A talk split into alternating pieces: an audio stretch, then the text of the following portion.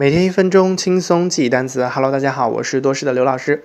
一起来看一下今天要学习的这个单词是斑马。那斑马怎么读呢？Zebra，Zebra，Z 发音是 z，E 发音是 a，B R A 的发音是 bra，连在一起就是 zebra，z，a，bra，zebra。那它的英文解释是 any of several fleet。Black and white striped African equus，一种能够迅速奔跑并且身上有黑白色条纹的非洲马。